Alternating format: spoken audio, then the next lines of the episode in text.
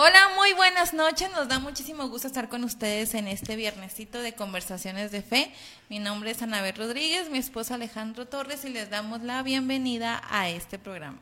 Sean todos bienvenidos, agradecemos el favor de su compañía y les saludamos, como bien dice mi esposa, totalmente en vivo desde Radio Eterna Live. También queremos mandar saludos a Radio Eterna Texas, Radio Eterna Doctor Arroyo y también al Facebook Cosas Cristianas que también vemos que hacen comentarios, que nos mandan bendiciones, nos saludan y están al pendiente de este programa. Así es, y pues queremos comenzar no sé, como uniéndonos, si tú tienes algo que celebrar el día de hoy, si hay algún cumpleaños, si hay una fecha importante que tú estás celebrando el día de hoy, muchas felicidades, nos unimos a ese gozo, a esa felicidad que tú tienes el día de hoy. Así es que las bendiciones de Dios sigan estando contigo, con tu familia, este día y todos los demás. Bienvenidos. También si tienes un motivo por el cual quiere que estemos orando al final, nos puede dejar en los comentarios para estar orando, para llevarlo delante de Dios y juntos interceder por su necesidad, por su petición o simplemente por una gratitud que Dios haya contestado. Así es, si nos quieren compartir desde donde nos ven o algún saludo, pues y si quieren ser parte también del programa del día de hoy, pueden dejar eh, sus opiniones en los comentarios y ya al final eh, las compartimos. Así es que bienvenidos, siéntanse parte del programa del día de hoy. Les saludamos desde Apodaca, Nuevo León, desde el área metropolitana de, de Monterrey, con un fuerte saludo para ustedes, un poquito de, calor, pero bien bendecidos. Este, hay ocasiones en que está el clima bien, bien extremo como frío y está muy agradable para, para esta parte de, la ciudad. Así que les bendecimos y gracias. Y súmate a la conversación de fe del día de hoy. Así es. ¿Y qué te parece si entramos con el tema del día de hoy? Claro que sí. Le invito a que si tiene ahí la Biblia o su celular, una, una libreta para que pueda tomar notas. Vamos a estar en el libro del Éxodo, en el capítulo 16, verso primero al verso 3, y vamos a estar reflexionando bajo el siguiente tema. Menos queja más gratitud. Le daba un poco de miedo como decirlo, pero creo que se vuelve una realidad, ¿no? A veces sin darnos cuenta nos volvemos más fans de la queja que de la gratitud. Entonces, que esto nos pueda ayudar un poco para dejar de quejarnos tanto y mejor ser agradecidos por lo que sí tenemos. ¿Cómo te imaginas a una persona que, que es quejosa o que se queja? ¿Cómo te la imaginas? Y es que no me lo imagino, la verdad es que a veces tenemos a alguien cerca y siendo honestos, puede que a veces seamos una de esas, de esas personas, si somos honestos. Pero si es como a todo, a todo, todo le encontramos lo malo. Es que, y es que la comida sabe mala, y es que ya está haciendo calor, y ay no, y es que ya está haciendo frío, y es que esto, y es que lo otro, y se vuelve un hábito, estar quejándonos de todo, de todo, de todo, de todo, y nada parece que, que fuera bueno, que no haya algún motivo para decir, ah, mira qué padre, me pasó esto. No, todo parece malo. Todo lo vemos desde unos lentes de, de negatividad. Pues vamos a darle lectura al pasaje para entrar propiamente al tema de hoy, menos queja y más gratitud. Y es que no somos los únicos, no es la única persona en la que usted conoce o la que a veces nos volvemos. También la Biblia nos habla de muchas personas que estuvieron en esa situación, donde pasaron cosas sorprendentes, pero era, era como más normal el estarse quejando que el, ser agradecidos. Voy a estar leyendo lo que dice Éxodo capítulo 16, verso 1 al 3, dice, partió luego de Lim toda la congregación de los hijos de Israel y vino al desierto de Sin, que está entre Lim y Sinaí a los quince días del segundo mes después que salieron de la tierra de Egipto. Y toda la congregación de los hijos de Israel murmuró contra Moisés y Aarón en el desierto. Y les decían los hijos de Israel, ojalá hubiéramos muerto por mano de Jehová en la tierra de Egipto, cuando nos sentábamos a las ollas de carne, cuando comíamos pan hasta saciarnos, pues nos habéis sacado a este desierto para matar de hambre a toda esta multitud. Que el Señor nos bendiga a través de su palabra. Saludamos a nuestra hermana Maribel, que ya está acompañándonos en la transmisión, y a cada uno de ustedes, gracias por acompañarnos en este viernes, viernes 25 de marzo.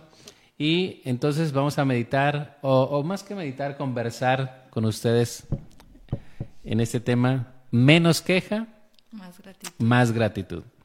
Sucede en este pasaje que el pueblo de Dios ha salido de Egipto, Dios lo ha rescatado, han cruzado el Mar Rojo, el capítulo 15 es un cántico de, gozo, de, victoria, pero en la última parte del capítulo 15 dice que llegan a un lugar donde había aguas, pero las aguas eran amargas y no se podían beber, así que Dios interviene y hace que esas aguas se puedan beber. Y de ahí es donde parten, dice, partió luego de Lim, es decir, donde estaban esas doce fuentes de aguas que llegaron. Partió luego de Lim toda la congregación de los hijos de Israel y vino al desierto de Sin, que está entre Lim y Sinaí, a los quince días del segundo mes después de que salieron de la tierra de Egipto. Nuestra versión, la Reina Valera, dice que el pueblo murmuró. La nueva traducción viviente dice que el pueblo se quejó. ¿Y, qué es lo que está pasando aquí? No ha pasado ni siquiera el mes, o propiamente, si lo contabilizamos, sí es el mes, un mes exacto, de que salieron de Egipto, de que salieron de esa esclavitud, han emprendido el peregrinar en ese desierto, en ese camino hacia la tierra de bendición. Pero una de las constantes de este pueblo era que el pueblo se quejaba, que el pueblo murmuraba. A las primeras de cambio, como que ellos querían regresar atrás, a las primeras de cambio se, se quejaban, murmuraban, y no solamente eso, sino que fue una constante en este pueblo. Dice, y vino al desierto de Sin que está entre Lim y Sinaí a los quince días del segundo mes después de que salieron de la tierra de Egipto. Ellos salieron el el día 15 del primer mes y llegaron al segundo mes, el mismo día 15, es decir, un mes, habían avanzado un mes, habían tenido libertad por un mes y lo primero que vemos es la queja. ¿Y qué era la queja en este momento? ¿Qué, qué significaba la queja? ¿De qué se estaban quejando? Dice versículo 2, y toda la congregación de los hijos de Israel murmuró o se quejó contra Moisés y Aarón en el desierto y les decían, los hijos de Israel, Ojalá hubiéramos muerto por mano de Jehová en la tierra de Egipto. Y escuche esto. Cuando nos sentábamos a las ollas de carne, cuando comíamos pan hasta saciarnos, pues nos habéis sacado a este desierto para matar de hambre a toda esta multitud. Cuando salieron de Egipto, recuerde que salieron por las plagas que envió Dios, y la última era la muerte del primogénito. Entonces Dios le dijo, preparen todas esas cosas porque salieron, salieron de noche, salieron de prisa y quizás de alimento, quizás llevaban solamente lo que pudieron alcanzar, pan sin levadura, algunas otras cosas, pero creo que ya se les estaba acabando o se les había acabado el alimento. Y es ahí cuando falta el alimento, dice que empezaron a quejarse, empezaron a murmurar, ojalá, ojalá hubiéramos muerto allá en Egipto y no aquí, a este desierto que nos has traído. Y la queja propiamente era porque no tenían comida. La queja era porque no tenían alimento. Esa era en esencia la queja de este pueblo. La queja de este pueblo que había visto las señales, los prodigios, las plagas. Que muchas plagas llegaron únicamente al pueblo de Egipto y el pueblo de Dios, el pueblo de Israel era preservado. Ellos vieron, ellos estuvieron ahí en esos milagros. Era una generación que estaba fresca en cuanto a eso. Un mes. Vieron todo eso. Incluso ellos habían celebrado un momento antes la victoria de haber atravesado el Mar Rojo por mano poderosa de Dios. Sacaron los panderos alabando y bendiciendo el nombre de Dios pues y había gozo. Hay un canto, ¿no? Que está registrado aquí de esa ocasión y rápido se les olvidó. Así es. Y, y muchas veces podemos verlo desde afuera, pero también nos sucede así en nuestra vida. Quizás cuando las cosas están bien, cuando las cosas marchan bien, podemos cantar, podemos decir gloria a Dios. Pero ¿qué cuando las cosas no están marchando bien? ¿Cómo reaccionamos? Y esa es un poquito la idea que queremos compartir, conversar con, contigo en esta noche. ¿Cómo reaccionamos cuando las cosas no están marchando como uno quiere? ¿Cómo reaccionamos cuando las cosas no son favorables? ¿Cómo reaccionamos en tiempos de escasez, en tiempos de limitación, en tiempos de prueba? ¿Cómo reaccionó este pueblo? El pueblo dice murmuró, se quejó. Y una queja es un poquito estar en desacuerdo, una queja es quizás no tomar en cuenta quién es el, que está en control de todas las cosas, es simplemente molestarnos, es echarle incluso la culpa a los demás, es decir, tratar de querer regresar hacia atrás.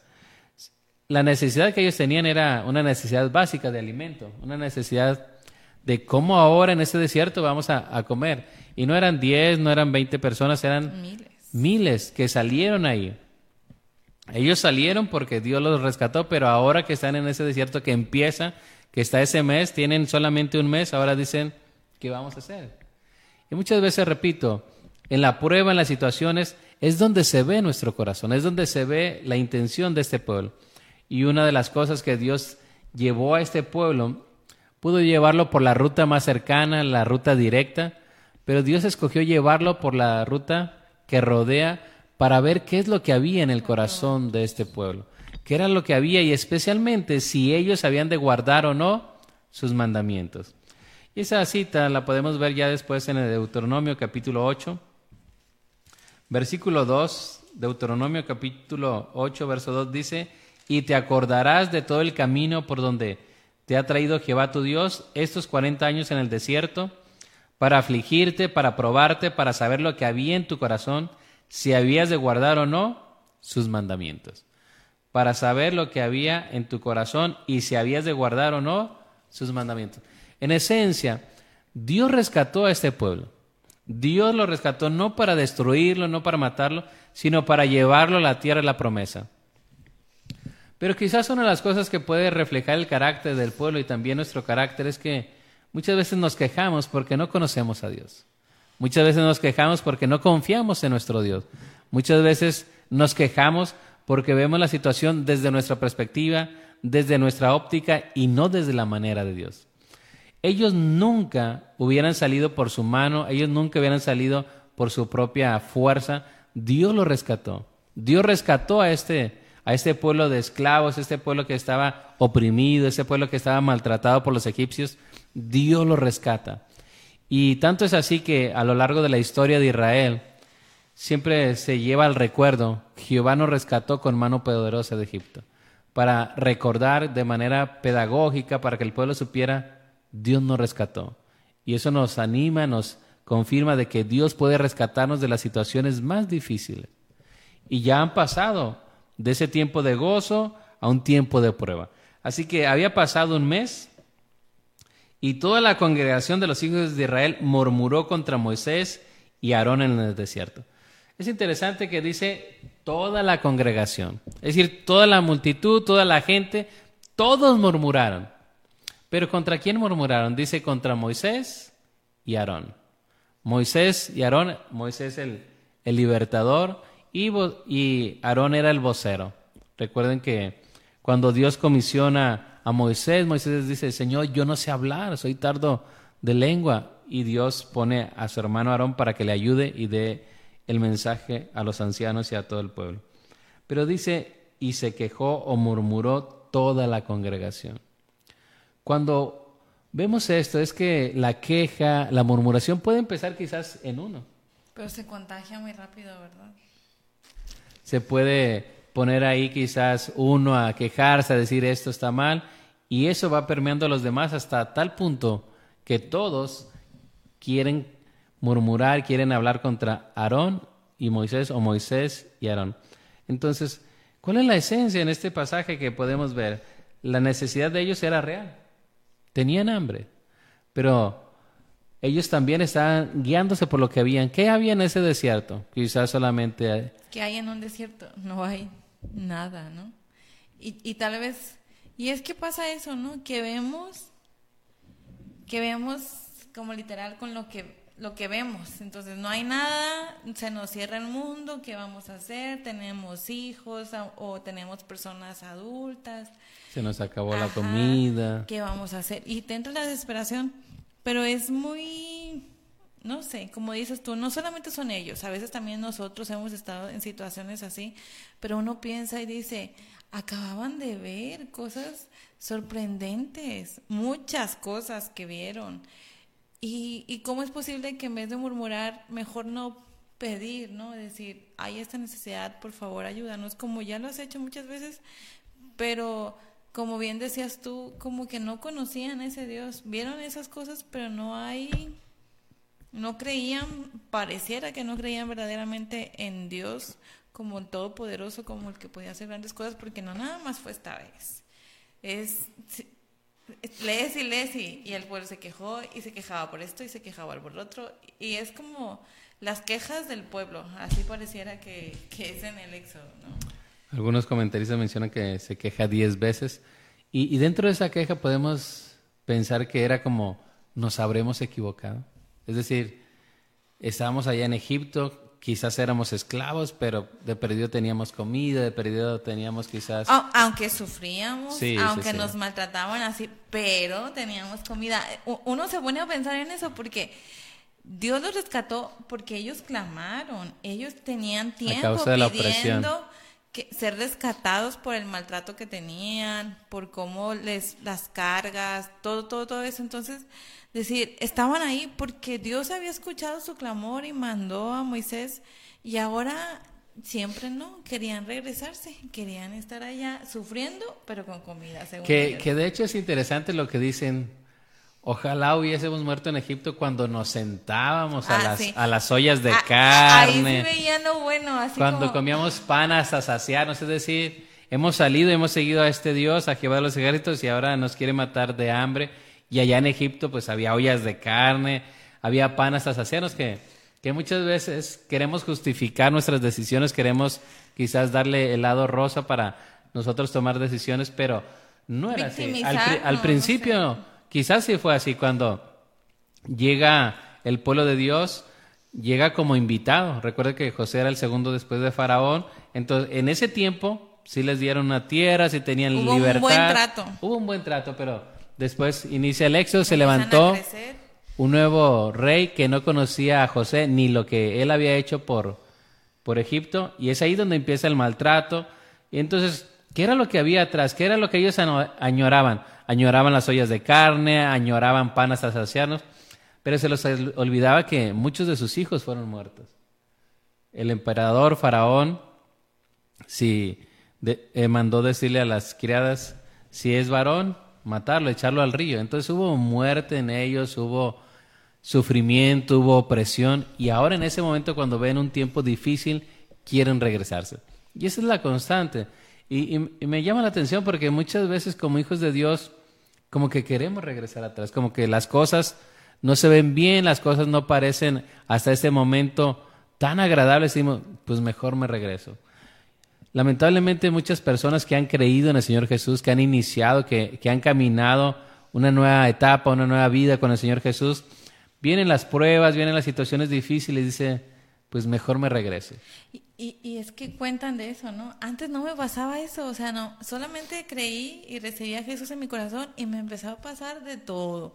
Me empezó a ir mal en los negocios, me empezó a eh, ir mal en enfermedades, problemas familiares, mejor mejor me era estar allá donde estaba y se regresan. Hay quienes sí se quedan.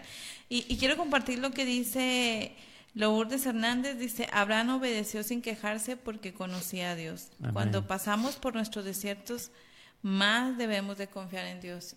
Y, y es verdad, ¿no? Y gracias a Dios porque en la Biblia hay como lo que no debemos de hacer, pero hay personas a las que sí podemos imitar y decir, permanecer y confiar en Dios aunque, como en el caso de Abraham, aunque las cosas no, no parecieran buenas en ese momento, después Dios lo encausa para bien, pero no nos queda a nosotros más que confiar.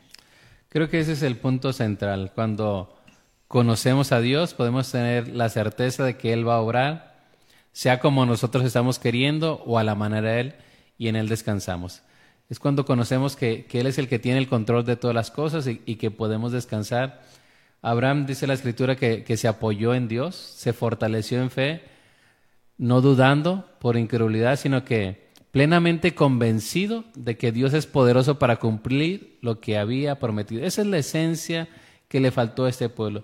Este pueblo quizás sabía de Dios, sabía del Dios que vino a rescatarlo por medio de las plagas, sabía de ese Dios que hasta ese momento había abierto camino por el Mar Rojo, algo milagroso, pero cuando empiezan las pruebas, los momentos en ese desierto para ese pueblo, es ahí donde pierde un poco su esencia este pueblo, porque no creyó. Y sabes qué? Que yo me imagino, quiero pensar un poco, que después de, de, esa salida emocionante, después de haber cruzado este mar y, y, pasar por cosas impresionantes, como que ahora piensas, ahora sí viene mi felices para siempre, ¿no? Ahora viene lo bonito, vamos a llegar a la tierra, no sé, ¿te imaginas? Porque así somos, nos imaginamos y fantaseamos y tenemos expectativas. ¿Y qué pasa cuando nuestras expectativas no se cumplen, no? Entramos en esa ansiedad, en a quién he hecho la culpa porque las cosas no pasaron como yo quería. Y, y, nos pasa. Y, y hay personas a las que por nuestra personalidad entramos en estos conflictos, ¿no? Gracias a Dios. En mi caso yo puedo decir que yo soy como muy ansiosa, soy mucho de crearme expectativas de cosas y de decir, ah, Expectativas buenas y tal vez no tan buenas. Sí, y de las cosas van a ser así y las cosas no son así y, y entra ese conflicto de por qué y de querer como quejarme y de querer como victimizarme. Y yo doy gracias a Dios por tenerlo a Él. Eh, creo que es bueno cuando tienes a alguien que te aterriza y, y, y siempre Él me ha dicho, Dios paga bien y yo le sirvo aún que lo que me esté pasando en este momento no sea lo que yo quisiera o no sea este pues algo como muy agradable. muy agradable.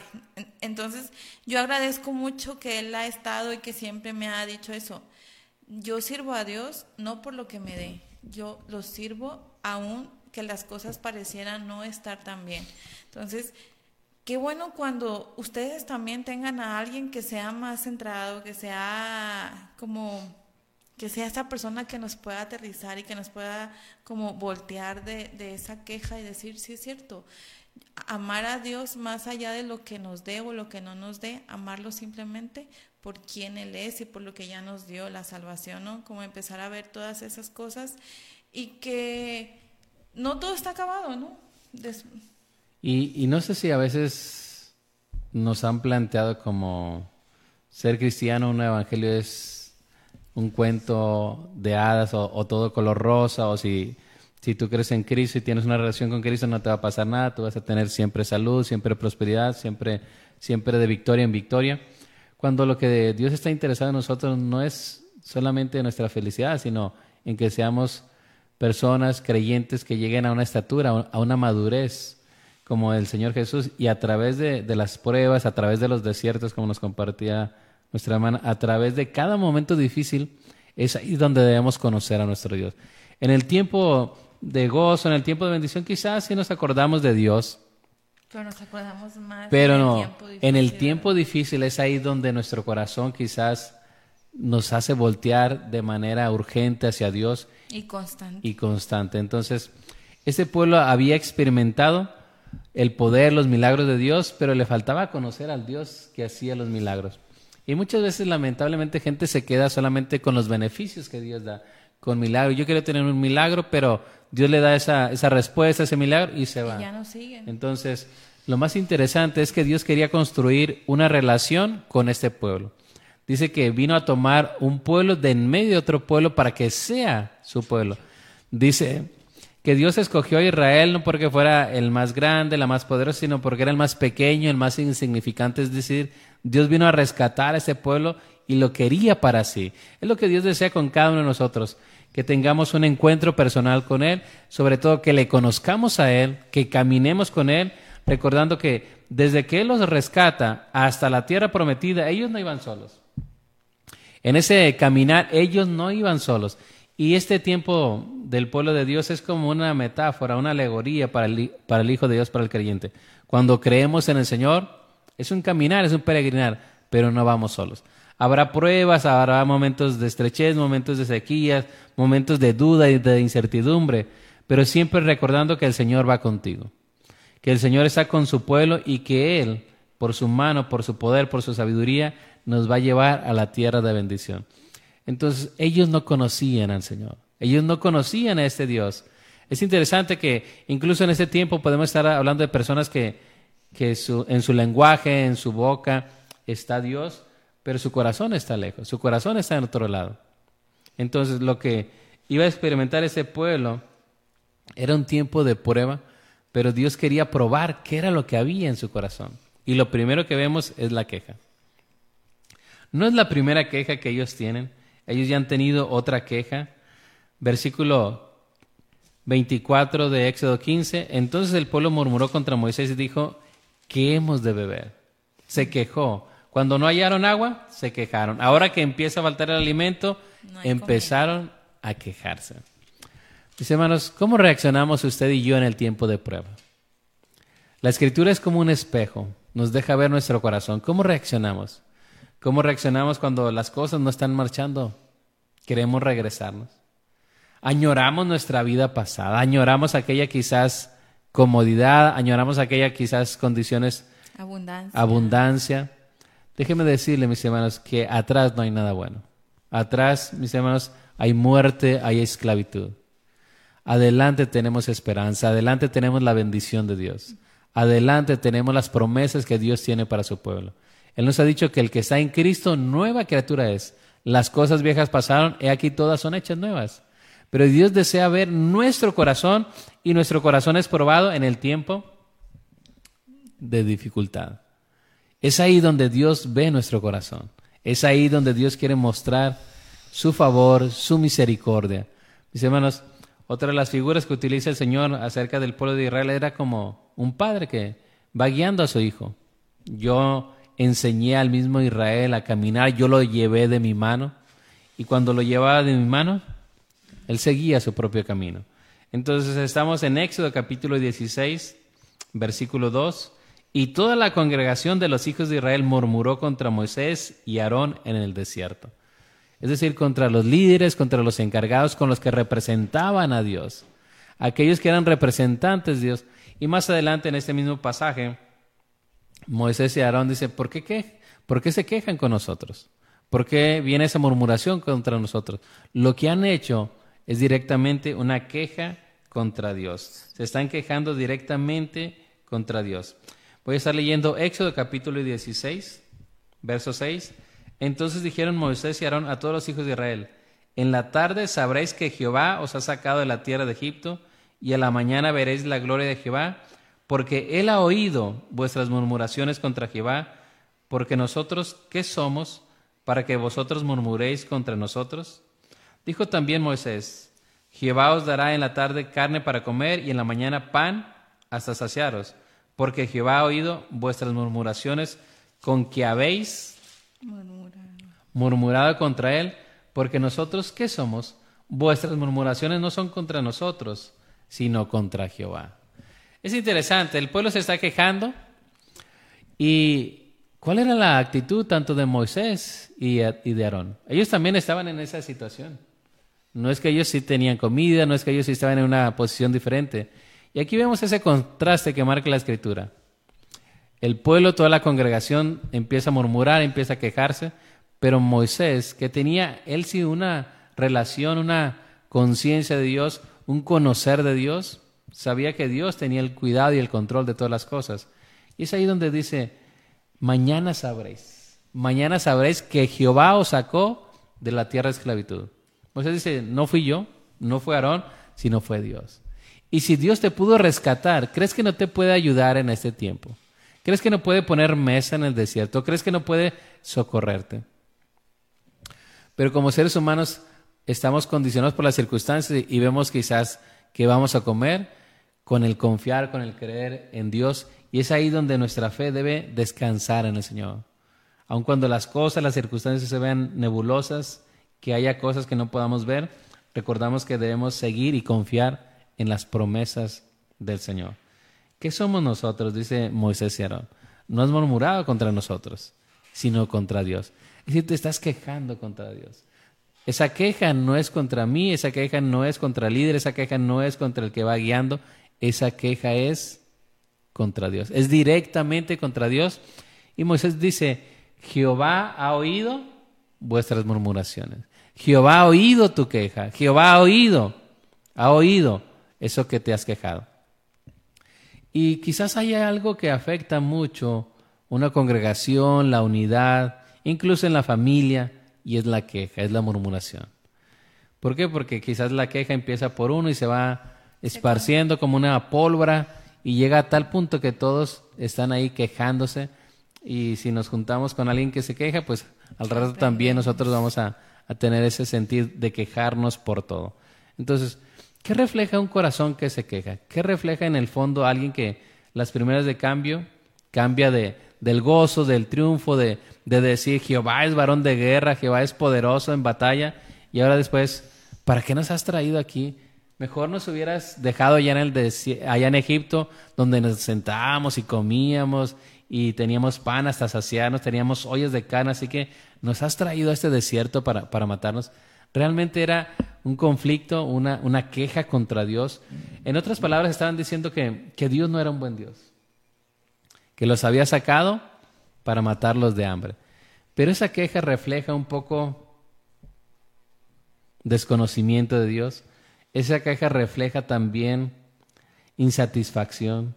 Esa queja refleja que no estamos contentos con lo que tenemos. Esa queja refleja que tú y yo necesitamos un cambio de corazón. Esa queja refleja que tú y yo necesitamos experimentar la vida de Dios. Mis hermanos, ellos se quejaron, pero no son diferentes a ti y a mí. Tú y yo reaccionamos también en ese tiempo. Y quizás volteando hacia atrás podemos tener momentos de queja, episodios donde quizás también experimentamos eso, de ¿por qué a mí, Señor? ¿Por qué me está pasando esto? Señor, ¿por qué? Incluso muchos han querido regresar, volverse atrás al ver las enfermedades, la crisis, las situaciones.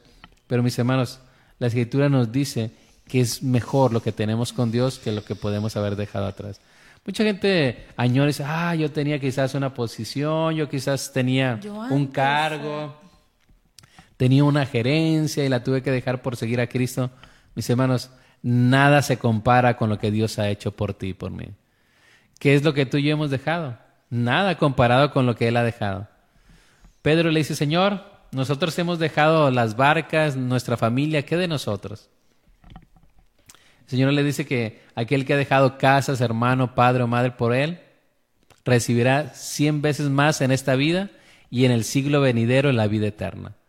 Así que mis hermanos, ¿qué es lo que hemos dejado? No es nada comparado con aquel que dejó la gloria, que dejó su trono, que vino a habitar como tabernáculo, puso su morada entre nosotros y recibió el más cruel de los castigos por ti y por mí, que sufrió tal contradicción contra él por causa de los pecadores, mis hermanos, para que tú y yo tuviéramos salvación.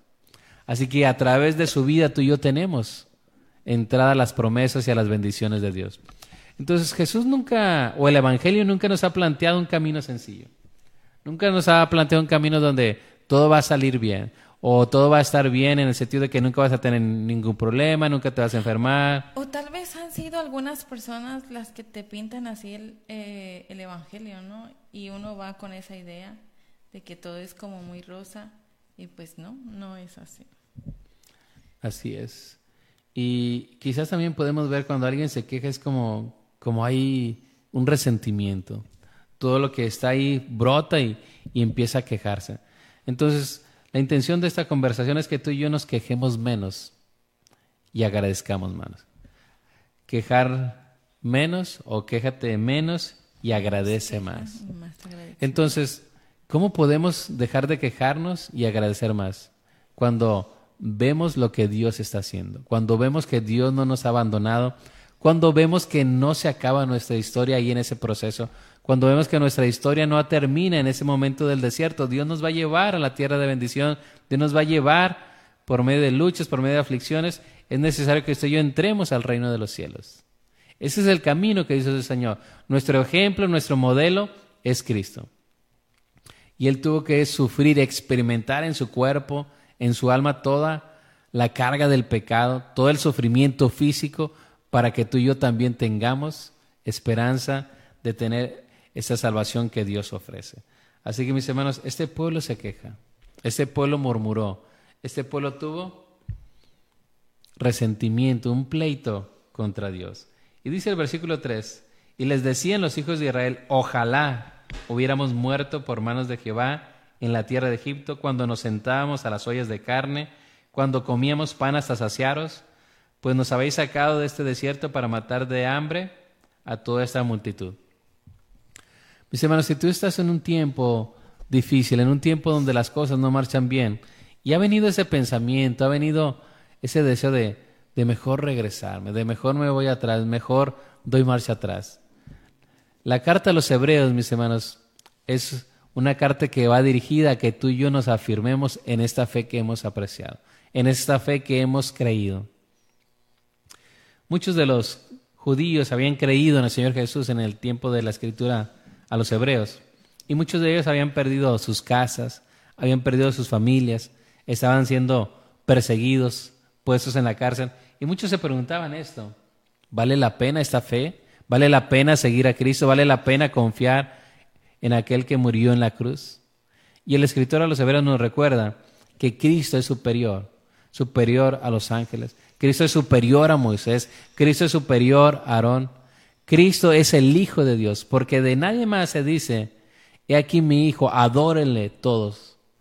Él es el Hijo, Él es el mediador del nuevo pacto para que tú y yo tengamos esperanza, para que tú y yo entremos a la promesa y a la tierra de bendición. Y es ahí donde a través de esa carta a los hebreos nos exhorta una y otra vez a que no desmayemos, una y otra vez a que perseveremos, una y otra vez a que esos momentos de prueba, de dificultad, de desierto, no nos empañen que tenemos un futuro glorioso. Dice la escritura, Hebreos capítulo 10, verso 32, Hebreos capítulo 10, verso 32 dice, pero traed a la memoria los días pasados en los cuales, después de haber sido iluminados, sostuvisteis gran combate de padecimientos. Por una parte, ciertamente con vituperios y tribulaciones fuisteis hechos espectáculo, y por otra llegasteis a ser compañeros de los que estaban en una situación semejante. Porque de los presos también os compadecisteis, y el despojo de vuestros bienes sufristeis con gozo, sabiendo que tenéis en vosotros una mejor y perdurable herencia en los cielos no perdáis pues vuestra confianza que tiene grande galardón, porque os es necesaria la paciencia para que habiendo hecho la voluntad de Dios, obtengáis la promesa. Porque aún un poquito y el que ha de venir vendrá y no tardará, mas el justo vivirá por fe. Verso 38, mas el justo vivirá por fe, y si retrocediere, no agradará a mi alma. Pero nosotros no somos de los que retroceden para perdición, sino de los que tienen fe para preservación del alma experimentaron luchas, sufrimientos, vituperios, tribulaciones. Dice que fueron un espectáculo para los demás. Y no solamente eso, sino que sufrieron con gozo, que cuando les quitaron sus bienes, sus posesiones, sufrieron con gozo. Y nos invita, tú y yo no somos de los que retrocedemos, sino de los que vamos para adelante. Porque nuestra esperanza no avergüenza. Porque la, la esperanza que tú y yo tenemos es una esperanza que no avergüenza, sino que descansa en lo que ha hecho el Señor Jesús. Así que a este pueblo que decía, mejor regresemos. A este pueblo que decía, ojalá hubiéramos muerto. Allá nos iba mejor comiendo las ollas de carne, a, esas, a ese pan hasta saciarnos. Déjame decirte que el, el pago por el pecado es muerte. El pago que tú y yo merecemos por nuestros pecados es la muerte. En Egipto, que representa el mundo, hay solamente tristeza, dolor, hay muerte, hay esclavitud. En cambio, con Cristo tenemos esperanza. Y aun cuando pasemos por el valle de sombra de muerte, Él ha prometido estar con nosotros. Y esa es la gran diferencia. Dios con nosotros. Dios camina con, con cada uno de nosotros. Emanuel, Dios con nosotros. ¿Cómo reaccionamos en el tiempo de prueba? ¿Cómo reaccionamos en el tiempo de desierto? ¿Quejándonos o agradeciéndonos? ¿Cómo le ha ido en esta semana? Quizás el día de hoy su día no fue tan bueno y ya nos quejamos. Nos quejamos quizás del día, del sol, de la lluvia, de, de que no tengo lo que yo quiero. Mis hermanos, tenemos más de lo que merecemos. Tenemos la bendición de ser reconocidos y llamados hijos de Dios. Y es que a veces la queja no nos permite disfrutar lo que tenemos, ¿verdad? Y, y hay tantas cosas bonitas que tenemos alrededor y creo que una de las más valiosas ahora es como estar vivos después de dos años de pandemia, poder estar aquí, poder tener vida, poder tener salud. Y a veces la queja nos hace que no valoremos eso, que no valoremos el hecho de poder estar con nuestras familias, de poder tener un trabajo, de poder tener un hogar, de poder tener el alimento necesario, las cosas materiales que necesitamos. Y, y parece no satisfacernos. La queja hace que no podamos encontrar contentamiento con lo que tenemos ahora, con las personas que están a nuestro alrededor y no las disfrutamos. Estaba leyendo un autor y decía que, que a veces esto es como muy, muy natural, son de las primeras reacciones que tenemos que en vez de, de ver lo, lo, positivo, ver lo que Dios está haciendo, nos quejamos. Y él nos invitaba en esa lectura, en ese libro, que aprendiéramos a dar gracias, que cuando nos quejamos, pues el ambiente se pone tenso, pero cuando en medio de la situación que estamos pasando empezamos a agradecer, empezamos a dar gracias a Dios, empezamos a valorar a los que están a nuestro alrededor, las cosas pueden cambiar. Porque una queja refleja un corazón insatisfecho, un corazón lastimado, pero la gratitud proviene de, de, un corazón que ha sido bendecido, que reconoce que la buena dádiva ha llegado a sus manos y reconoce que en medio de la dificultad Dios tiene el control de todas las cosas. Muchas veces podemos pensar que solamente debemos dar gracias o agradecer a Dios cuando las cosas están marchando bien, pero desde el momento de la dificultad, desde el momento complejo, desde ahí podemos dar gracias. Agradecer, levantar las manos al cielo, agradecer que él tiene el cuidado, agradecer que Él sabe lo mejor, Él nos va a dar la salida, agradecer que Él tiene la respuesta a la petición que tenemos, agradecer incluso por situaciones que no son tan, tan agradables.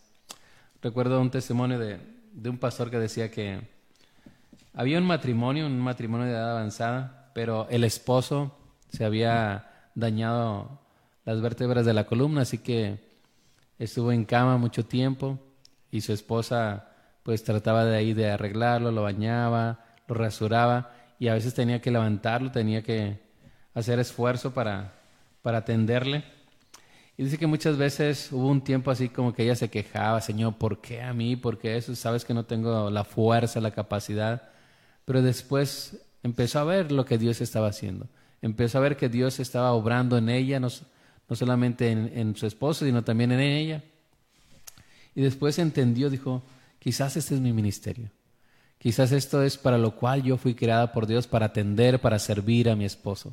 Y cuando ella cambió la perspectiva, cuando vio de una manera diferente, no, no de queja, no de resentimiento, ella pudo darle gracias a Dios. Decir, Señor, gracias. Gracias porque a través de este tiempo difícil, a través de este tiempo de prueba, yo puedo honrarte y agradecerte. Puedo reconocer que para esto yo fui creada. Y es a través de los momentos difíciles, a través de los momentos de prueba, que podemos ser un olor agradable a Dios o un olor que desagrada. Puede haber queja en nuestro corazón o puede haber gratitud. Es ahí donde usted y yo tenemos que conocer a nuestro Dios. Nos quejamos porque no conocemos a nuestro Dios. Un corazón que se queja es un corazón que no conoce a Dios. Un corazón agradecido sabe que en todo tiempo Dios le va a bendecir. Y esa bendición incluye que venga la respuesta o esa bendición sea que no venga la respuesta. Jehová dio, Jehová quitó, sea el nombre de Jehová bendito. Reconocer que Él es Dios. Él es Señor, Él puede darnos o no darnos. Él puede darnos la bendición o no, pero Él siempre nos va a dar lo mejor. Reconocer que de su mano solamente viene lo mejor.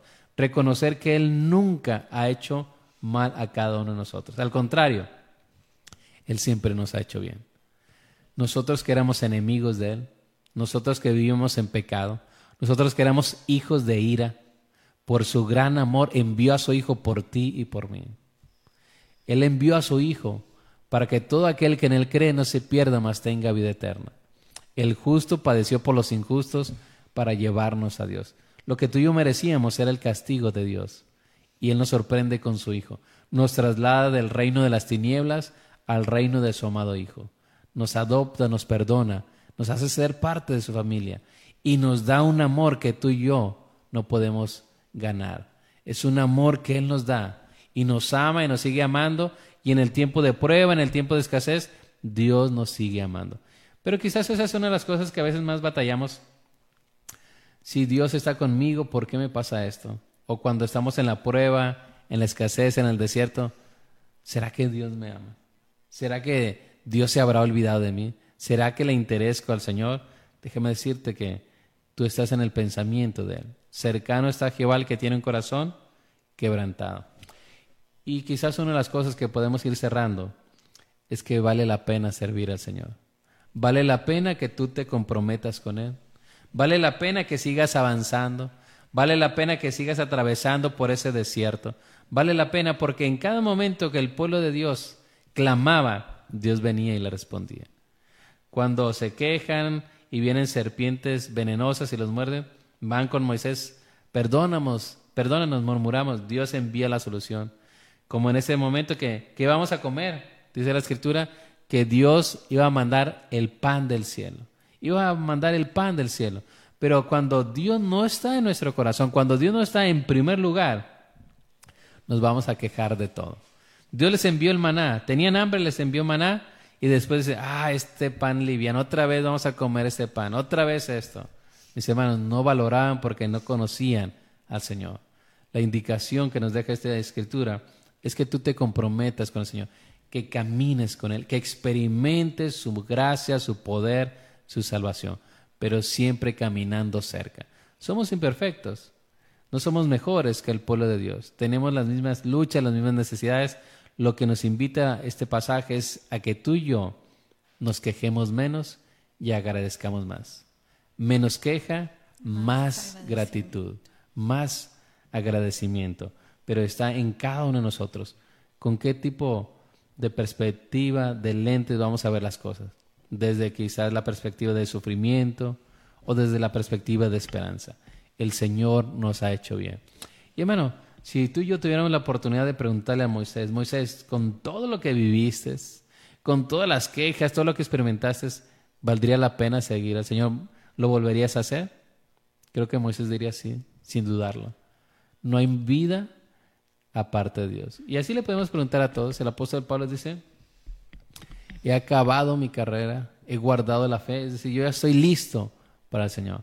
Dice, para mí el vivir es Cristo y el morir es ganancia. Prefiero estar allá. Es mejor estar allá, pero para bendición y provecho quiero estar aquí con ustedes. Así que mis hermanos, menos queja y más gratitud. Y un corazón, mis hermanos, agradecido es aquel que conoce a su Dios que sabe que en el tiempo difícil Dios nunca lo va a abandonar, que sabe que en el tiempo de estrechez Dios nunca, mis hermanos, desampara a sus hijos. Y ya son dos años, dos años de pandemia. Y en esos inicios podíamos tener miedos, temores, el trabajo, si nos enfermamos, medicamento, muchas cosas, mis hermanos. Dos años de la fidelidad de Dios. Y vendrán cosas, ahora estamos con sequía, con guerras, pero que ninguna de esas cosas, mis hermanos, roben el primer lugar de Dios. Que usted y yo vayamos hacia adelante, que sirvamos al Señor con gozo, con esperanza, porque hay recompensa para aquellos que sirven al Señor. Que el Señor les bendiga, que el Señor traiga bendición a ustedes en esta noche y si hay algo que están batallando, si hay algo que están atravesando, que la gracia del Señor les sostenga, que el pan del cielo, el maná espiritual, sea día tras día sobre ustedes y los lleve a la tierra de bendición. Así es, antes de despedirnos queremos enviar un saludo a Lourdes Hernández. Gracias por los comentarios. Al último ella nos decía, así hermanos, no volvamos atrás. En cada prueba crezcamos en fe. Y también queremos enviar un saludo a Marta Vázquez. Muchas gracias a todos los que nos vieron a través de la página de Cosas Cristianas. Nos vemos la próxima semana a las 8 de la noche en Conversaciones y de aquí yo tengo ahí saludos para nuestra hermana Maribel, a nuestra hermana Priscila, gracias por acompañarnos. Y quisiéramos terminar leyendo un último versículo, Lucas 9, verso 62. Si puedes leerlo, por favor. Lucas capítulo 9, verso 62. 46, ahí está. Dice la palabra de Dios, y Jesús le dijo, ninguno que poniendo su mano en el arado mira atrás es apto para el reino de Dios. Así que interesante versículo. Ninguno que pone sus manos en el arado y mira hacia atrás es apto para el reino de Dios. Entonces, mis hermanos, hacia adelante. El justo por la fe vivirá. Así que les dejamos esto. que usted y yo podamos seguir caminando en medio de lo que nos toca vivir, con esperanza, con gozo, con la confianza de que Dios paga y paga muy bien. No nos cojemos, mis hermanos, tengamos gratitud, tengamos esperanza y la bendición de Dios llegará, porque el que ha de venir vendrá y no se tardará. Lo damos también a Librados a gracias por acompañarnos. Les bendecimos y a cada uno de ustedes, mis hermanos, que ha estado al pendiente, que nos ha mandado saludos que asiente ya sea con una palabra, con un amén a lo que dice la escritura. Les bendecimos y vamos a terminar ese tiempo haciendo oración y que el Señor bendiga tu vida, tu familia. Esa es nuestra oración en esta noche. Padre, te damos gracias por este tiempo, gracias por la palabra que viene en tu escritura. Y queremos poner delante de ti, Señora, a tu pueblo, cada uno de los que está atravesando momentos, Dios, donde su fe es tambaleada, donde hay quizás, Señor, en su corazón raíz de amargura, de resentimiento, donde hay quejas, Señor, donde simplemente en lugar de alabar tu nombre hay resentimiento, hay queja, hay murmuración. Ayúdanos, Dios, a tener un corazón agradecido. Ayúdanos a honrarte. Ayúdanos también a honrar, Dios, con nuestros labios aquellos que están en liderazgo, Dios, porque tú los has puesto. Bendice a tus hijos, Dios. Ayúdales, Dios, que no haya esa queja, porque a través de ese pasaje recordamos que tu provisión, tu cuidado siempre llega a tiempo. Tu mano se abre para bendecir a tu pueblo una y otra vez, en el desierto, en el valle, en la ciudad, en todo momento. Nunca he visto joven desamparado ninguno de tus hijos, Señor, ni su descendencia que mendigue pan. Te bendecimos y te damos gracias y bendecimos a tu pueblo en el nombre de Jesús. Amén. Amén. Bueno, hermanos, que tengan una excelente noche, un excelente fin de semana y nos vemos aquí la siguiente semana, viernes, 8 de la noche, en Conversaciones de Fe. Gracias. Que el Señor les bendiga.